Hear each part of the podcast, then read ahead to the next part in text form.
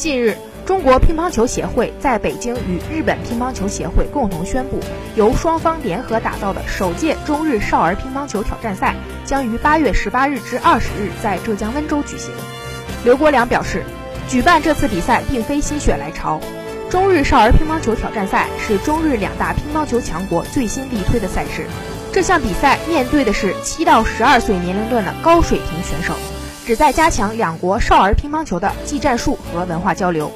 就在刚刚结束的中国香港青少年公开赛上，日本队拿到了所有十二个项目中的五项冠军，其中十一岁的张本智和的妹妹张本美和收获女团和女双冠军。十二岁的松岛辉空则拿到男单冠军。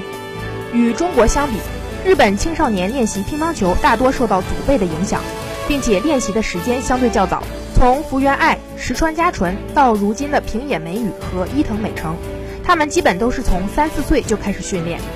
陈宝熙说：“乒乓球项目不是靠闭门造车，它肯定要是一种开放的形式，相互之间的交流切磋才能够提高得更快。”